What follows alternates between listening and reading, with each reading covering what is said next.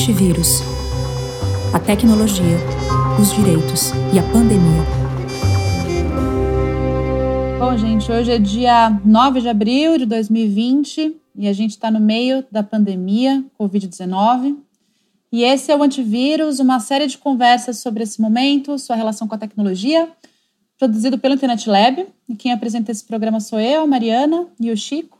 Nós somos os dois diretores do Internet Lab. Esse é o terceiro episódio do programa Antivírus e a gente vem conversando sobre como a internet e a tecnologia vem atravessando esse cenário incerto e meio apocalíptico da pandemia, né? Como isso tem a ver com a nossa vida em sociedade. A gente vem gravando toda semana ao vivo e o programa sai em podcast, editado logo depois. Além disso, vale dizer que tudo que é novidade na área de políticas de tecnologia durante esse período está sendo acompanhado pela nossa equipe a gente envia essas notícias no nosso newsletter semanal, semanário. E quem quiser acompanhar, dá para assinar lá pelo site do Internet Lab. E esse é um programa sobre um assunto que a gente acha fundamental lá no Internet Lab, que é o acesso à internet nesse momento de crise de saúde pública e as desigualdades na sua qualidade pelo território. A gente está muito feliz de receber para esse segundo episódio a Ana Beatriz e o Diogo Moisés, que já já vão ser apresentados. Obrigada por aceitarem nosso convite. E bom, gente, se por um lado o acesso à internet deixou as manchetes nos últimos anos, né? A gente vem falando cada vez menos de acesso e mais de assuntos como fake news, como privacidade. É quase como ele tivesse perdido o hype, né? É, isso é um papo que eu já até tive com o Diogo é, é, outro dia ele não deixou de ser central nas discussões sobre a internet, muito pelo contrário, e ele voltou assim com tudo durante a crise do, do novo coronavírus, né? E ele não voltou só ao debate, ele ganhou também um novo fôlego regulatório, né? Então, no dia 15 de março de 2020, ou seja, alguns dias atrás, é, a Anatel, né, a Agência Nacional de Telecomunicações, enviou um ofício para todas as prestadoras de serviço de telecomunicações do Brasil, propondo aí um conjunto de medidas a serem adotadas pelas empresas nesse período. A Anatel ela reconheceu, por exemplo, é, a necessidade de implementação das quarentenas ou das medidas de isolamento e distanciamento social, do trabalho remoto, do distanciamento físico entre as pessoas e é, diz que as conexões de acesso às redes vão ser essenciais para a manutenção do fluxo de trabalho em diversos e determinados setores econômicos e até do ensino à distância. Né? Então, como forma de introdução ao nosso debate, vou citar algumas medidas que a Anatel propôs. Né?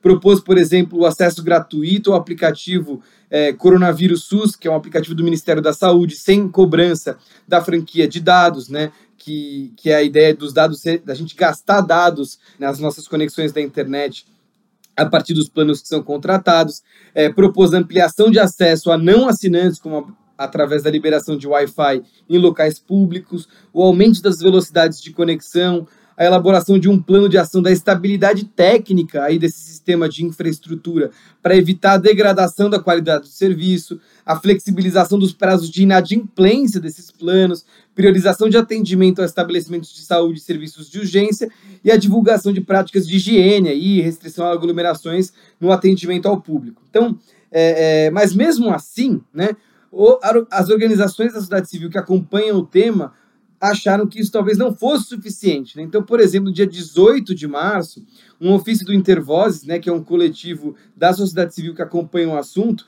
pediu para que, em caráter liminar, a Anatel proibisse durante 90 dias a suspensão de serviços de internet ou a cobrança de excedente caso os limites da franquia contratada né, fossem ultrapassados. E mesmo no judiciário e no legislativo estão acontecendo uma série de discussões a esse respeito. Acho que ainda em caráter de introdução, vale a gente falar um pouco de alguns dados né, sobre desigualdade no acesso à internet no Brasil.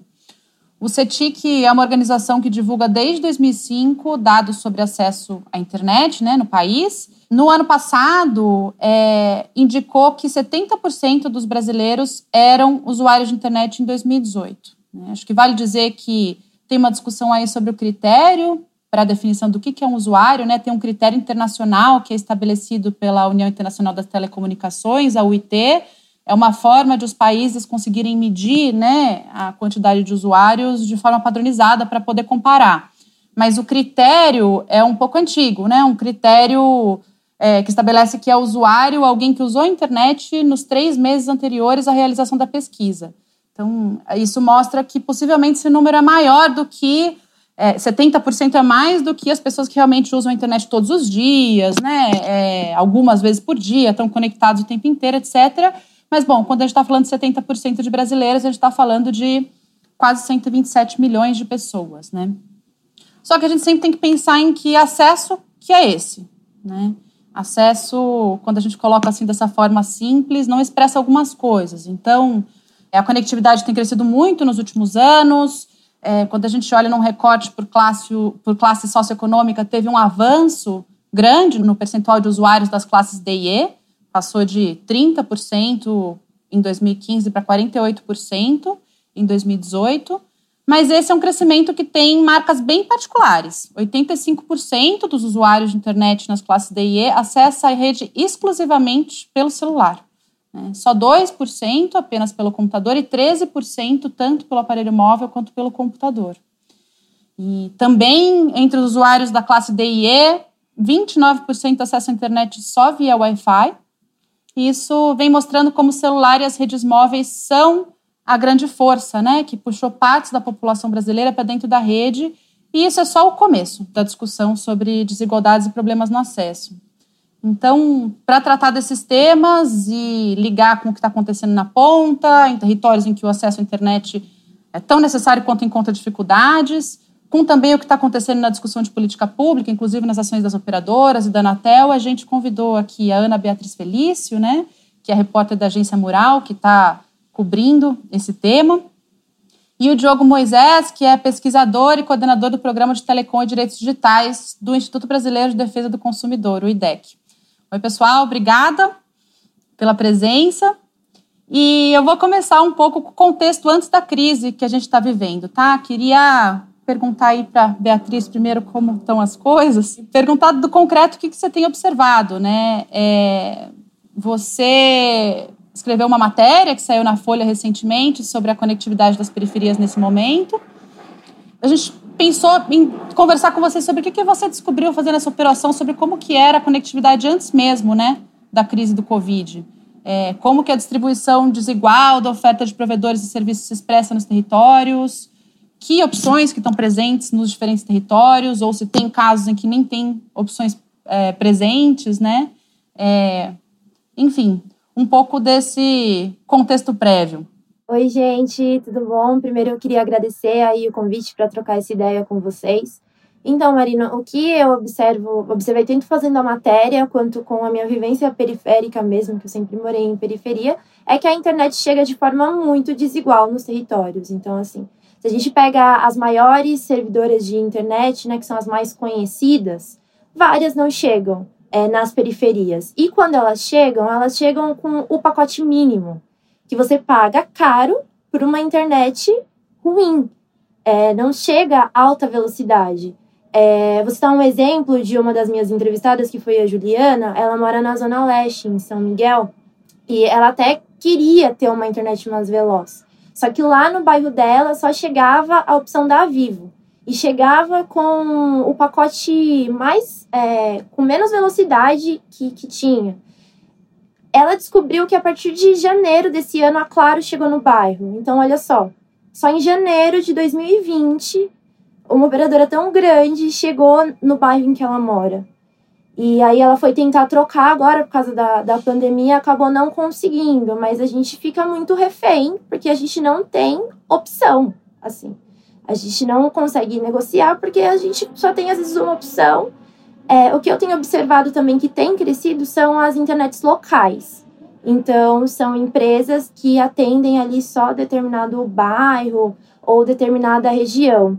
Mas elas são menores, mas é uma coisa que vem sendo uma solução em alguns locais onde tem também. Mas acho que a principal mensagem é assim, a, a desigualdade nisso também, sabe?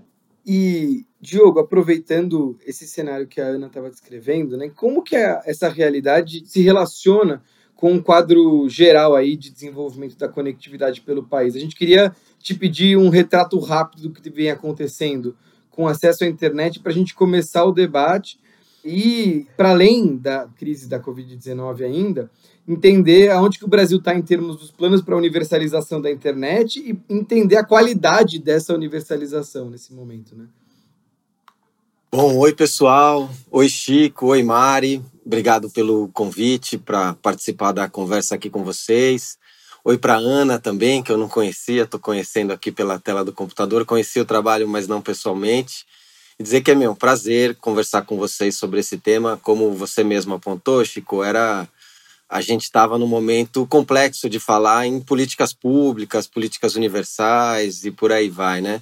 Então, se tem Algum lado positivo, vamos dizer assim, nessa história, é que a gente está voltando a falar sobre políticas públicas, sobre a necessidade de universalizar os serviços de telecomunicações com um grau mínimo de equidade, vamos dizer assim, né? Então, para responder a sua pergunta, Chico, bem rapidamente, eu, eu daria um passinho atrás, né? É, bom, a gente tinha um, um, setor de telecomunicações que foi estatal da década de 70 até o final da década de 90, né? Era um sistema é, que era gerenciado por uma empresa, pela Telebrás, e você tinha as empresas polos estaduais, né? Aqui em São Paulo tinha a Telesp, no Rio tinha a Telerge, e por aí vai. Cada estado tinha a sua empresa polo estadual, né? E nós privatizamos esse serviço é, no final da década de 90, nós mudamos, vamos dizer assim, o modelo regulatório, as bases sobre a qual o, merc o mercado de, de acesso atua, né? E quando nós fizemos isso, isso foi feito em praticamente todos os países do mundo, né? Só que nós fizemos isso com algumas diferenças em relação aos países, vamos dizer assim, desenvolvidos, né? Primeiro que quando a gente privatizou esses serviços, a gente ainda tinha uma tarefa de universalização incompleta, né? É, boa parte do território ainda não era coberto pelas redes de telecomunicações, é, o que é um cenário muito diferente do que a gente, por exemplo, via na Europa, né? Quando eles lá privatizaram é, as teles, que foi no mesmo período, né? Eles já tinham cumprido a sua tarefa de universalização e todas as casas, zona urbana, periferia, zona rural, já estavam, vamos dizer assim, é, cabeadas, vamos dizer assim, né? Já que o custo de cabear é o grande custo, vamos dizer assim, dizer da, da expansão do setor de telecomunicações, né? Bom, e quando nós privatizamos esse, esse serviço, é, nós naquele momento instituímos que tinha um serviço que ia ser, vamos dizer assim, o serviço público estrito senso, né? como água, como energia elétrica. E naquele momento, até por uma questão conjuntural, a internet estava nascendo, né? a gente não sabia de fato onde essa coisa ia dar. O serviço que foi escolhido para ser o serviço público foi a telefonia fixa, como era antes da privatização. Né? Então, é, nós determinamos alguns mecanismos de universalização para cumprir essa tarefa ainda não cumprida, né? Instituímos, por exemplo, o FUST, o Fundo de Universalização dos Serviços de Telecomunicações, que é composto basicamente por 1% de todas as nossas contas é, de telecom. Instituímos também é, metas de universalização ligado às concessões de telefonia fixa é, e alguns outros instrumentos acessórios. É, ocorre que, de fato, Chico, esses, esses instrumentos nunca foram implementados objetivamente. Né? É, então, a gente viveu os últimos 20 anos, 20 e poucos anos, né, num processo de transição de serviços, onde a telefonia fixa perdeu importância, a internet ocupou, pela sua característica convergente, o lugar de todos os outros serviços, né?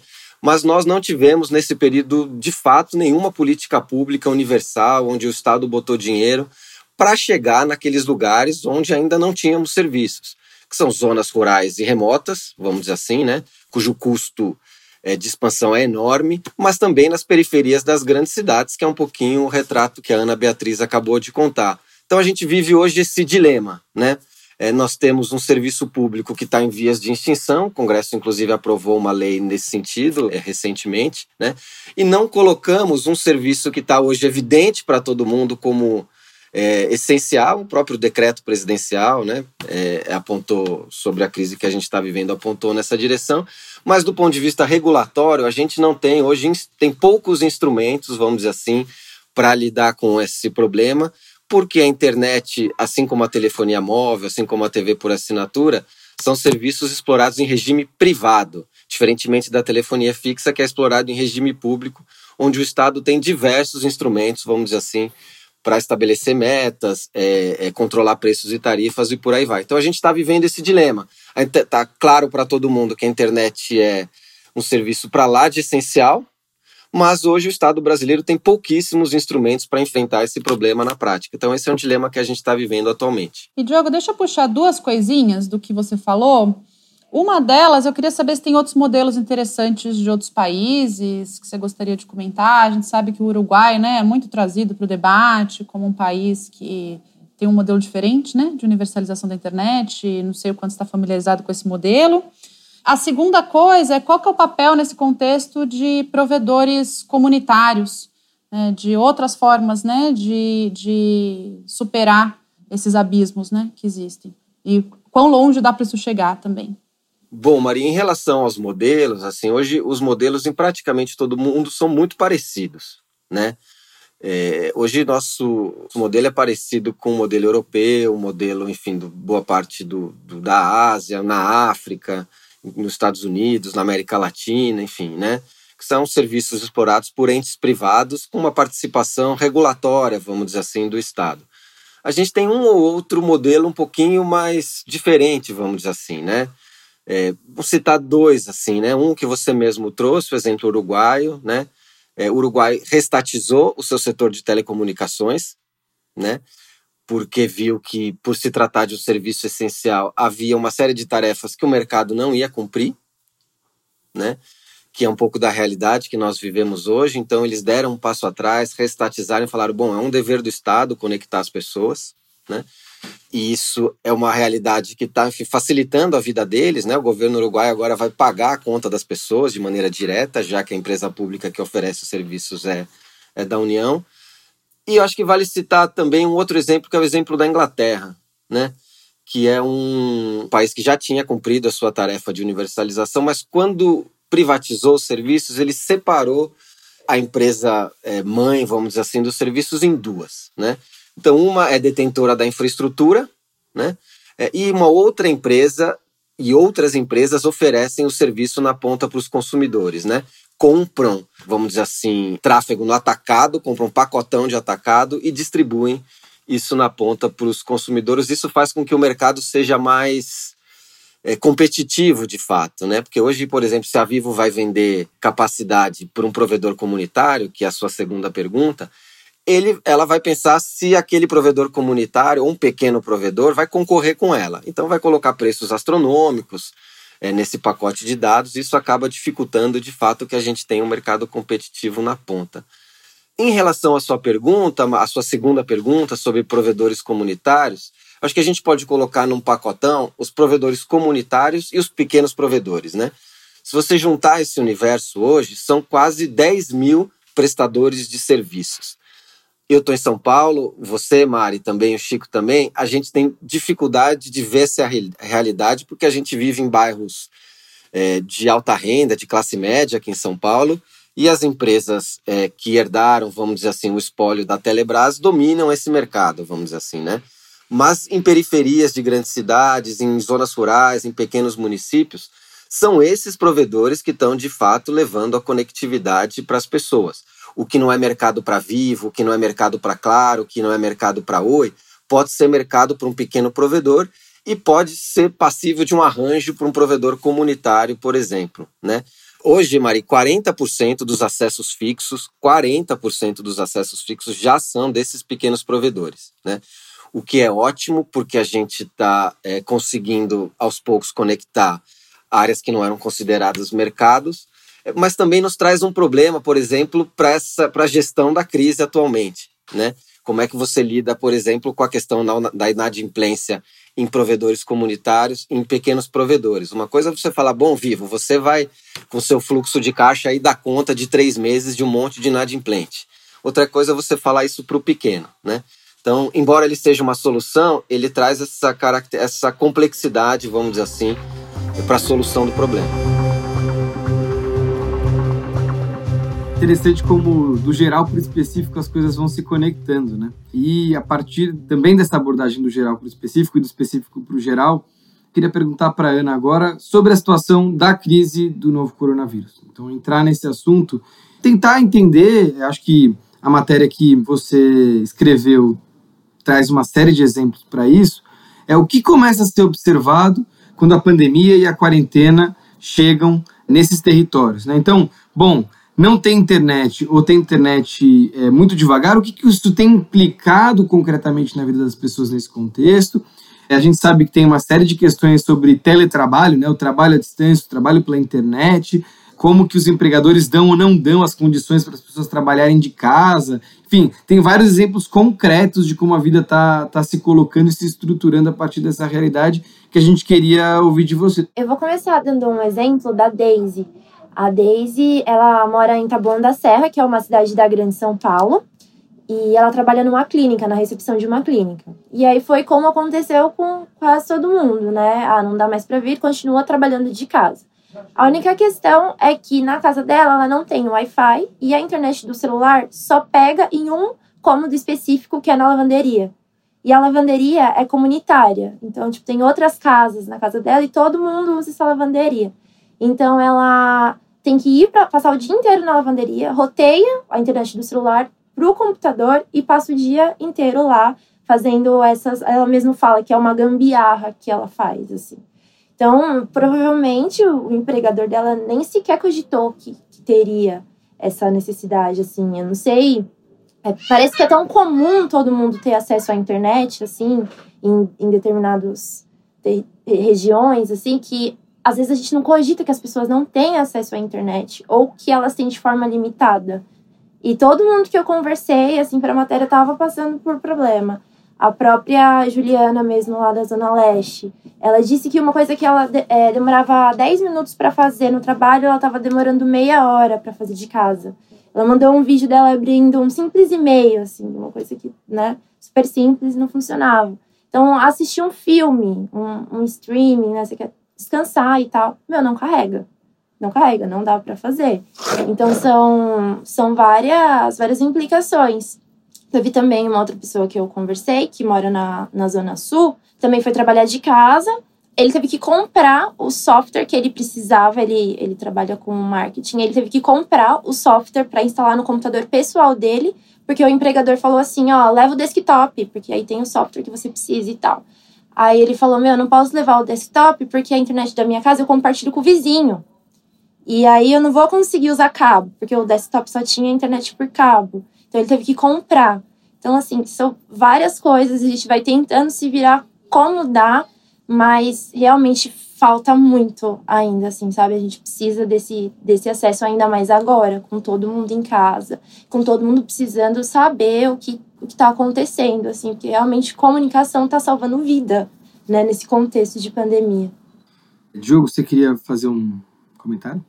É que eu estava ouvindo a Ana, né? E a gente que vive nesse universo hiperconectado há 20 anos, vamos dizer assim, né? A gente tem um pouco de dificuldade de entender a dimensão do problema, né? E os vários níveis de desigualdade, que é um pouco o que a Mari estava falando na abertura da nossa conversa, né? Acho que é importante a gente entender, Chico, que a gente tem várias camadas e vários níveis de desigualdade, né?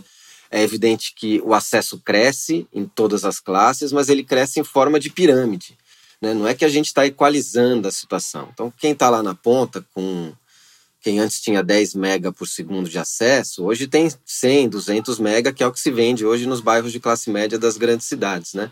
Então você tem um gap entre os que têm, por exemplo, conexão em casa e os que não têm, né, banda larga fixa, que é o que é o que deveria ser o centro da política pública, né, que é a internet, que é a internet que te permite fazer um, um uso vamos dizer assim, pleno do potencial da internet. É, e aí você tem a internet móvel sendo a porta de entrada para milhões e milhões de brasileiros, né, porta de entrada à internet. E dentro desse universo, você também tem uma desigualdade imensa, né?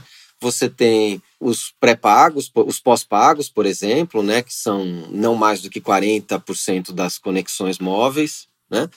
é, que geralmente são aquelas pessoas também de classe média. Agora, você tem 60% da população que vive no pré-pago, né? Com a franquia que, se você usar de verdade, acaba em dois dias, né? Então, você tem já um. Você já tem uma autocensura, né? Aquelas pessoas sabem que, que se usarem a conexão plenamente, a internet vai meu, morrer em alguns segundos, então nem usam, né? Então, só para chamar a atenção desse problema em cascata, né? Ele vai desde aquela pessoa que tem 200 megabits por segundo até aquela pessoa que vive no mundo do, da franquia pré-paga, onde o que ela acaba utilizando, de fato, são aqueles aplicativos dos pacotes que a gente chama de zero rate, né? Não contabilizados. Isso gera outros problemas, enfim, que vocês aí no Lab conhecem bastante, mas eu acho importante chamar a atenção para o tamanho da desigualdade. Assim, né? Eu estava contar uma historinha rápida, tá? Já devolvo a palavra. Assim que a crise começou, a gente veio para casa, né? Tô eu, minha companheira, dois filhos, né? É, minha companheira é, é, professora da rede municipal aqui de São Paulo. Né? Imediatamente, quando essa história começou, as nossas crianças passaram a ter atividades online. Imediatamente. Melhores, piores, enfim. Não substituem, é, evidentemente, a sala, a escola. Aliás, está mais claro do que nunca a importância da escola, né? É, mas é, os alunos dela, é nada, zero, não tem atividade nenhuma. Né? Ontem o prefeito aqui de São Paulo publicou uma portaria onde as aulas online vão começar na rede pública, mas a primeira coisa que ela fez foi olhar para mim e falar: olha, vai ser uma loucura, porque ninguém tem acesso, essa coisa não vai funcionar. Né? Então você vai gerando novas desigualdades sobre desigualdades, você vai ter alguns que conseguem, alguns que não conseguem, enfim, o quadro é, sobre essa perspectiva, ele é dramático mesmo, assim. Aprofundando essa conversa sobre desigualdades que o Diogo estava falando, eu queria perguntar para Ana sobre essas desigualdades que aparecem também com recorte de gênero, né? Teve uma pesquisa que a gente fez no Internet Lab tentando entender como é que o acesso à internet acontecia, acesso e uso por trabalhadoras domésticas em São Paulo, né? E, e para nós apareceu um aspecto que, é, para quem não é mãe, às vezes pode passar totalmente batido, né? Que quando a gente olhava o que as mães faziam na internet, é, esse uso era muito limitado a partir do que de que elas tinham que dividir os seus dispositivos eletrônicos com os filhos, mesmo quando elas eram casadas com homens e moravam com seus maridos ou com outras pessoas. Ou seja, a gente falando de um, de um aspecto do uso que vai para além do acesso, né? Que a gente chama é, é, de usos efetivos, né?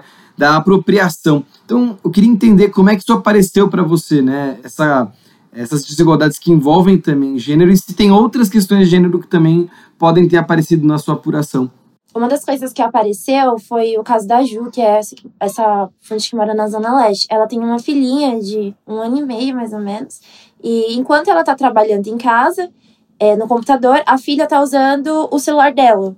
Então já é um ponto, né? Porque se ela precisar fazer uma ligação ou se ela precisar ver alguma coisa no celular enquanto tá ali usando, não, não dá. Porque a internet é ruim lá, toda hora o vídeo do YouTube fica travando, vídeo de, de criança, né? Tudo que a filha fica assistindo. E ela tem que parar o trabalho porque a filha chora, porque a filha não entende que a internet não tá funcionando. Aí a filha vai no colo, aí ela fica um pouco mexendo no celular com a filha para ela se acalmar de novo. Então fica isso, né? E mais uma vez ali o, o papel da mãe. Mas é, é, é claro isso mesmo do celular, não para essa matéria, mas já teve outras mulheres que eu conversei sobre esse assunto, até conversar mais boba, de tipo assim, meu, você viu tal meme que rolou hoje na internet, ou tal trend top, que a pessoa me fala, eu não consegui ver, porque quando eu chego em casa, é o único momento que eu tenho de ver amenidades na internet, e o meu celular fica com meu filho ou com a minha filha até tarde. E aí depois eu vou dormir de novo, porque no outro dia eu vou ficar duas horas no, na condição e depois eu vou trabalhar oito horas. Então o único momento da pessoa de navegar na internet realmente acaba ficando ali com a criança, dividido com, com a criança. Nossa, Ana, isso aparece muito nos dados também, né, de acesso à internet no Brasil. É uma loucura mesmo, né? Que quando você olha os dados, a diferença de acesso em termos de gênero não tem uma diferença muito relevante. Tem alguns países em que tem, né? Em que homens têm muito mais acesso que mulheres. Mas quando a gente vai para os dados sobre uso é, de internet, isso também aparece, né? Aparece no agregado também, né? Como os usos é, de mulheres são muito diferentes dos usos de homens. E aí, enfim, tem mil formas de interpretar isso, né? Essa questão de o que acontece em casa, né? Dupla jornada, a questão do papel da mãe e do cuidado, né? Todas as questões de gênero que estão para além da internet casam com isso, né? Sim, é, é muito interessante você ter comentado desses dados, porque é uma coisa que a gente vê todos os dias, mas a gente não para para pensar no impacto que isso tem, tanto no nível específico da minha colega que, que não conseguiu descobrir o meme do dia, quanto no nível maior mesmo, assim, né? De como que as mulheres do nosso país estão se conectando e estão usando o tempo delas online. Muito interessante esses dados. Pois é, aparece muito no entretenimento, em como mulheres usam muito menos entretenimento na internet do que homens, né? E tem a ver com essa questão da disponibilidade de tempo, etc. É, é, é uma, uma discussão bem importante, né? E que se faça não só no nível de acessar, né? Mas o que, que significa, o que, que você tá, para que, que você está usando né, a internet. E aí, eu queria só mudar um pouquinho de assunto, perguntar uma, uma coisa para o jogo que tem aparecido aí também é, na imprensa, né? Uma, uma discussão que apareceu desde que começaram os papos sobre distanciamento social, né? Do ponto de vista técnico, o que, que vem acontecendo com mais pessoas é, trabalhando de casa, mais pessoas fazendo videoconferências, é, com a qualidade que for aí que a gente estiver falando, né? Muita gente apareceu com a preocupação no começo do estudo de que, nossa, a internet vai quebrar. vai quebrar? O que está acontecendo, né? Oh, acho que não vai quebrar, não, Mari. É, o que a gente tem é uma rede mal distribuída, de fato, né? É, mal distribuída no sentido de que ela não está presente em todo o território nacional, né? Repetindo, né? Áreas rurais e urbanas e periferias não estão conectadas, vamos dizer assim, de forma universal, né? Agora, aonde ela está instalada, é, Maria, a gente via uma, já sabia que havia uma capacidade ociosa, vamos dizer assim, né? Então, a gente tem sentido, a gente tem conversado isso com as empresas, o que a gente teve foi, a depender da rede, um aumento de 20 a 40% do tráfego, né? O que é um aumento bastante grande, né? é, mas que nos parece que as empresas têm condições, vamos dizer assim, de lidar com isso. O que a gente vai ter, certamente, são novas formas de gerenciamento desse tráfego. Né? Então, por exemplo, é, o Netflix já não tem é, filmes em 4K, por exemplo. Né? Eles não estão degradando a velocidade, mas eles estão degradando o conteúdo para que ele ocupe menos espaço enquanto ele trafega é, nas redes. A gente está recebendo lá no IDEC alguns indícios de que alguns lugares estão tendo problemas de gestão de rede, internet está caindo, etc. Em geral, são em locais onde se concentram é, residências, domicílios, como por exemplo a periferia. Né? Aqui nos bairros centrais de São Paulo, você tem um mix de residências com empresas, vamos dizer assim, né? E as empresas não estão utilizando. Então você tem uma uma internet que não está sendo utilizada num lugar e passa a ser utilizada em outro, mas dentro de uma mesma micro-rede, vamos dizer assim, né? dentro de um mesmo ecossistema. Então, eu diria que esse não é o grande problema, Maria, a sobrecarga da rede. O grande problema são essas desigualdades todas que a gente está falando sobre ela. E o problema que é boa parte das pessoas que tinham acesso precário vão passar a não ter dinheiro para pagar suas contas, né? Isso a gente já está vendo e isso é um problema objetivo, prático, que precisa ser enfrentado, mas que no, no vamos dizer assim, é, na nossa área, na área de telecom, ela é um pouquinho mais complexa, por exemplo, do que, vamos dizer assim, a distribuição de energia elétrica, que é um operador único, enfim, ainda é um modelo de monopólio natural, a semelhança do que você tinha há 20, 30 anos. Telecom mudou muito, né? Você não tem mais só uma empresa prestando, né? Você tem uma miríade de empresas é, e especialmente se você pensar nos pequenos provedores, esse problema se torna muito mais complexo. Se você falar, ah, não pode cortar o serviço, que é o que a gente defende e outros estão defendendo por aí. Os grandes têm capacidade de absorver, vamos dizer assim, fazer financiamentos, garantir um fluxo de caixa, é mais fácil do governo apoiar. Agora, o drama é nos pequenos, né? Então, eu diria que é um pouco por aí essa questão. E aí, só para puxar disso que você falou, como vocês avaliam o que a Anatel está fazendo lá do IDEC? Vocês acham que é suficiente? Olha, vou ser bastante franco, tá? A gente vê uma boa vontade na Anatel em fazer cumprir essa orientação de que telecom é um serviço público e, portanto, não pode ser interrompido. Porém, a Anatel tem poucos instrumentos, de fato. É o que a gente estava falando no começo, né? A internet é um, um serviço prestado em regime privado. Né? São pouquíssimos os instrumentos é, onde o poder público pode incidir, vamos dizer assim, do, sob a perspectiva é, regulatória. Né? As próprias grandes empresas mostram alguma, alguma sensibilidade, vamos dizer assim, porque para elas é muito ruim desligar um cliente, porque ela vai precisar buscar o modem na casa do, do sujeito, né? Depois ela vai ter dificuldade de fazer com que aquele cliente volte. Então, para ela é melhor, inclusive, bancar essa inadimplência renegociando dívida no futuro. Né? O que está faltando é o governo participar dessa história. Né? É, sem o governo garantir, vamos dizer assim, condições para que essas empresas não quebrem, é, a conversa fica difícil. Né?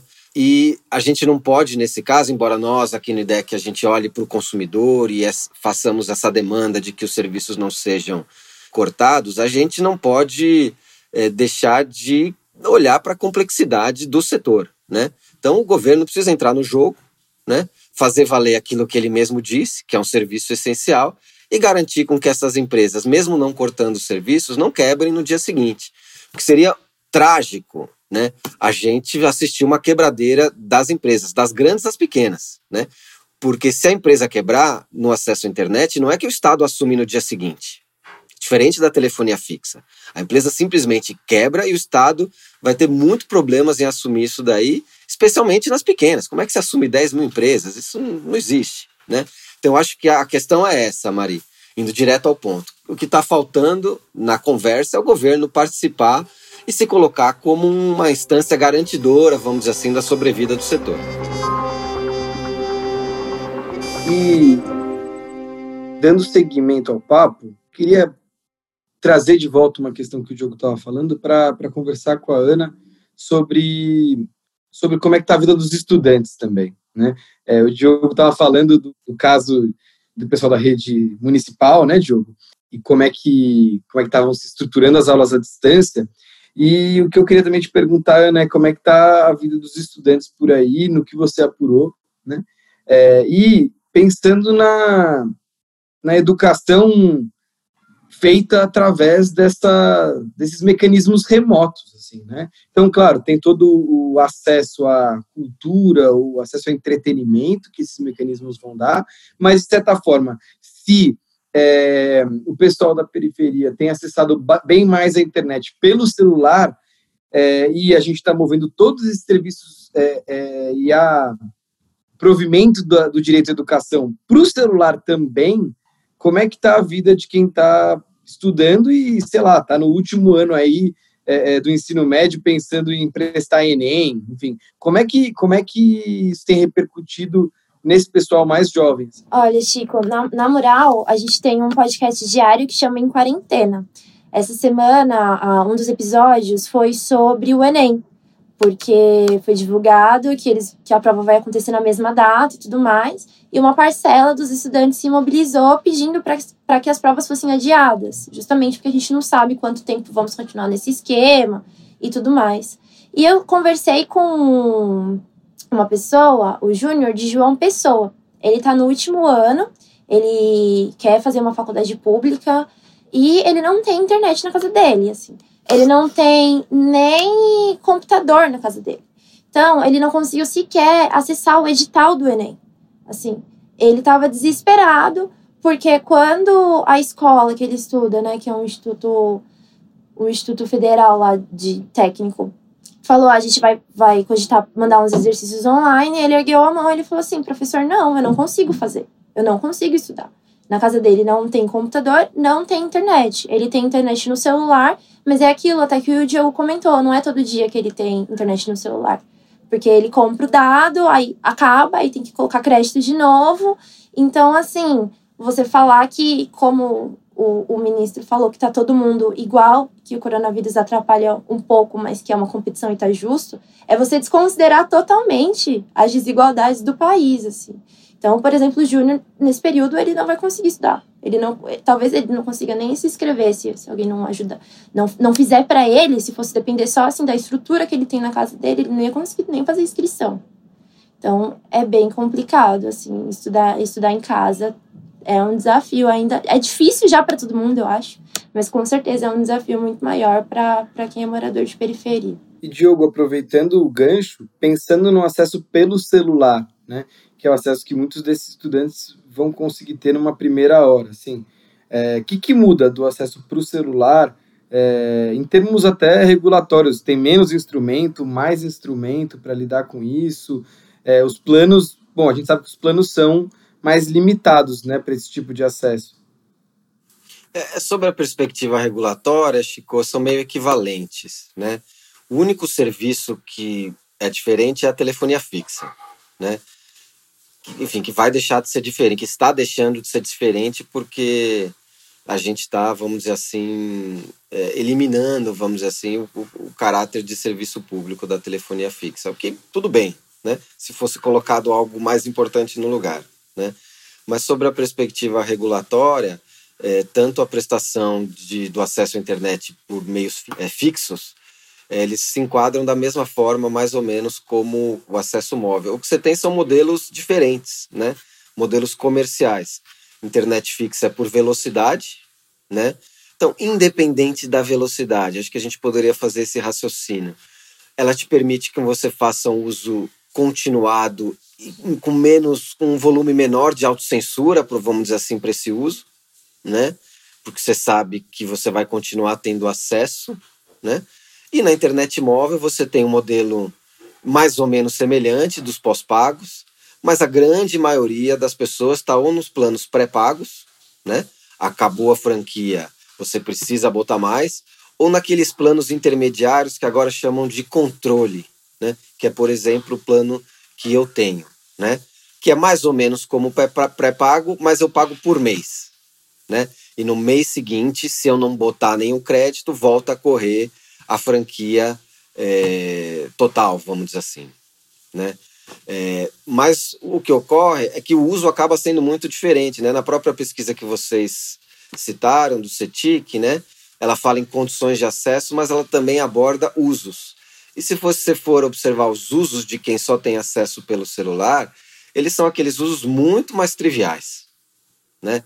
É rede social, é WhatsApp, enfim, essas coisas muito mais triviais. E se você for pegar os tipos de uso de quem tem internet fixa, mesmo a pesquisa tendo lá seus problemas metodológicos, você consegue ver que o uso é muito mais robusto, vamos dizer assim, né? Que busca explorar as potencialidades do acesso de uma forma mais ampla. E o grande indicador, vamos dizer assim, desse uso mais robusto são os usos educacionais. Né? Você vai para quem usa só celular, o uso educacional é praticamente zero. Se você vai subindo a escadinha né, das classes sociais, das conexões mais robustas, você vai vendo que os usos de pesquisa e os usos pedagógicos, de uma forma geral, vão aumentando muito. Né? Uma coisa que eu comentaria também, Chico, aproveitando a sua pergunta, é que a gente está vendo um quadro é, nos últimos anos que é bastante preocupante, que é o seguinte, e isso não tem a ver com corona, né? Tem a ver um pouco com a forma como é, a gente está encarando as conexões. É, que é, se na classes A e B, que são minoria no país, né? Quando a gente divide classes, parece que elas são, né? Você tem 20% para cada uma delas e não é bem assim, né? Mas quando você vai para as classes A e B, além da conexão fixa, as pessoas possuem computadores de mesa em casa né? Que também te permitem um uso muito mais robusto, uma tela grande, enfim, né? É, tem várias pesquisas nesse sentido. Se você vai para as classes C, D e E, além de se utilizarem muito menos computadores de mesa, esses números estão caindo drasticamente. Então, cada vez menos as classes C e D e E possuem computadores de mesa. Esse é um número é, bastante, eu diria que meio assustador, né? as pessoas estão simplesmente deixando de enxergar a potencialidade que a conexão à internet possui. Então, é, só esse dado também para ilustrar a nossa conversa. Esse papo, né, Diogo, é uma coisa que frequentemente fica fora, né, das discussões é, de política pública, né? A gente fala de acesso de uma forma geral e não qualifica esse acesso, né? E puxando um pouco com o que a Ana falava antes também, uma coisa que eu tenho ouvido muito, assim, nesse período de quarentena é: ah, nossa, a gente está percebendo como dá para fazer as coisas à distância, né? Como dá para trabalhar de casa, é, como não precisa da presença física nas coisas, como dá para desenvolver atividade educacional. E, enfim, não dá se a gente tem uma situação de acesso tão desigual, né? Isso só para começar. Mas além disso, e aí já finalizando, tá, gente, que infelizmente nosso tempo aqui está terminando, uma coisa que a gente ficou pensando bastante é, é em como, para além da questão do acesso, né, o que mais se precariza quando a gente passa para online, porque a gente tem um certo fetiche com isso, assim, né? nossa, agora a gente consegue fazer tudo à distância, supondo que tenha boas conexões, e aí, passando para além dessa discussão de não ter, ensino à distância, por exemplo, né? O que, que se perde com isso? Pode ser uma oportunidade muito grande, né? É, em muitas circunstâncias, mas por outro lado, o que, que é, se perde com isso? É, na vida das pessoas, né? Mães, estudantes, professores, é, que outros impactos que surgem, vai, com essa digitalização forçada da vida que a gente está vendo? E eu vou pedir para os dois comentarem e já fazerem comentários finais para a gente daqui a pouco terminar. Essa questão que a, que a Mari formulou, ela é um pouquinho mais ampla, né? Ela tem um cunho, não vou chamar de filosófico, mas ela é uma pergunta mais abrangente, vamos dizer assim, né? É, o meu palpite, é, Mari, é o seguinte: não é que a gente está fazendo os melhores usos, né? A gente está numa condição onde a gente está sendo obrigado a fazer determinados usos para que o mundo não pare, né? É, acho que a gente vai ter uma série de lições, né? Qual é o valor que a gente vai dar a determinadas interações pessoais? Quais são os, os, os valores de fato dessa conectividade à distância? O que funciona, o que não funciona? É, eu acho que aquela essa primeira onda de, de supervalorização da, das conexões e das possibilidades que ela traz ela já está caindo, vamos dizer assim, né? Acho que a gente está caindo na real, né? Que escola não dá para ser online, que o trabalho rende brutalmente menos se a gente só tiver essa forma de interação e por aí vai, né? Mas isso é só um palpite, tá? Não sou especialista nesse nessa questão não, tá? É, e já que a gente tem que se despedir, eu queria agradecer mais uma vez o convite de vocês para conversar sobre esse tema repetindo, né? Eu acho que se tem algo positivo nesse contexto é que a gente está vendo a força do acesso como um, algo essencial, né? Como um direito fundamental, de fato. A gente já tem, inclusive, legislações que apontam nessa direção. Acho que o Marco Civil da internet é o mais robusto deles. E a gente está vendo de fato que aquilo não pode ser uma letra morta, né? Que a gente precisa de fato pensar em políticas distributivas, universais e equânimes de telecomunicações é, fora da caixinha atual, vamos dizer assim, né? Porque a caixinha atual nos prende ao modelo que a gente está vendo que não é suficiente, que há regiões, há locais que não são mercado, né? Que não podem gerar lucros e dividendos para determinados perfis de empresas, né? Então, se tem algo bom nesse momento, eu diria que é isso, né? A gente está conseguindo reavivar essa conversa sobre a essencialidade é, do acesso à internet. Vamos ver por onde ela vai, não é? Essa conversa não vai se encerrar agora, mas vamos ver se ela caminha sob a perspectiva regulatória e de construção do futuro da nossa sociedade para um ambiente produtivo, vamos dizer assim, nesse sentido. Mas é isso, gente. Muito obrigado pelo convite e obrigado pela conversa. Eu concordo com o Diogo que a gente está trazendo discussões que antes estavam meio que adormecidas, né? Falar das desigualdades sociais, por exemplo, agora elas estão ficando muito mais acentuadas. É, mas eu também fico com um pouco de medo agora, assim, totalmente no, no achismo, sobre a sua pergunta, Mariana. Por exemplo, um ponto que eu fico pensando é AD na faculdade, por exemplo. Eu tenho muitos amigos que pagam um valor fixo lá para fazer a faculdade e pelo menos uma vez por semana, e mesmo em grandes universidades ou universidades menores, eles têm pelo menos um dia de EAD.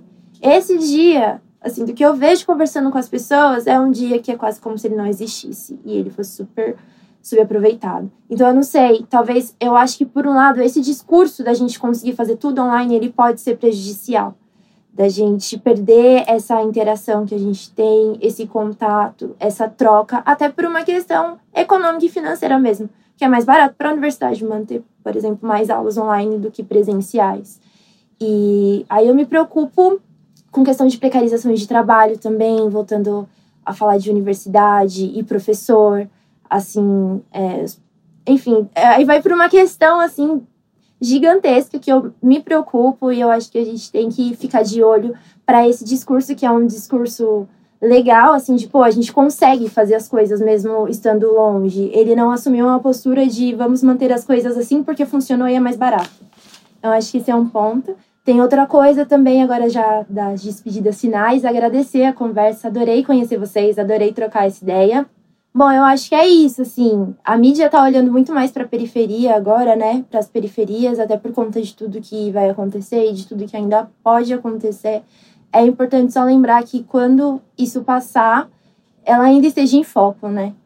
Porque periferia existe, periferia resiste e a gente tem um monte de problema, mas a gente também encontra um monte de solução e a gente espera que o poder público traga também essas soluções para que a gente consiga prosperar ainda mais.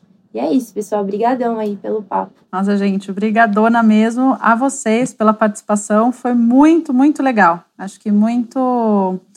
Enfim, aprendi muito com o papo com vocês dois. É, agradecemos de verdade. Também. Valeu, pessoal. Antivírus. Um podcast do Internet Lab, apresentado por Mariana Valente e Francisco Brito Cruz. Produção: Sérgio Mota. Edição de som e vinheta: Arthur Decloé. Identidade visual: Marina Zilberstein. Esse episódio contou com a colaboração de Natália Neres e Clarice Tavares.